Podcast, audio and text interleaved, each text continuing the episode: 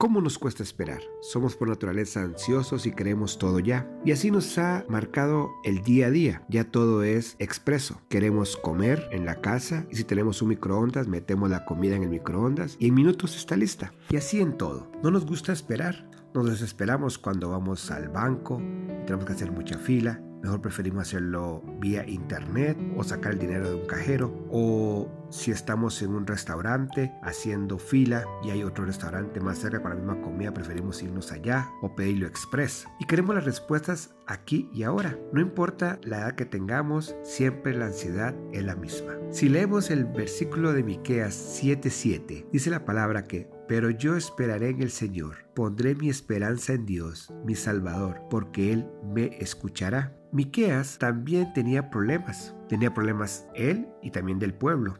Había cosas que él no podía manejar, que se escapaban de su control y no podía modificar su angustiante situación y quería mejorar ya todo, pero no podía hacerlo. Y entonces se da cuenta del enorme recurso que tiene y le pide a Dios que lo ayude. Me gusta mucho la confianza que Miqueas frente a la ansiedad de las personas, frente al apuro, una respuesta milagrosa Frente al deseo inmediato de cambiar una situación desagradable, Miqueas pudo decir, yo voy a esperar en Dios, porque aunque lo que estaba viendo era feo y no le gustaba y lo quería cambiar, había dejado su problema en las manos de Dios y sabía que ahora solo podía esperar, estaba en las mejores manos. Tal vez hoy estás pasando un momento feo, duro, difícil y hay mucha ansiedad en tu mente y querer respuestas y nunca llegan. Yo te digo que deposita tus problemas en las manos de Dios. Él tiene el control de todo y también de tu vida. Déjalo actuar porque Él sabe lo que hace. Confía en Dios para poder esperar tranquilo.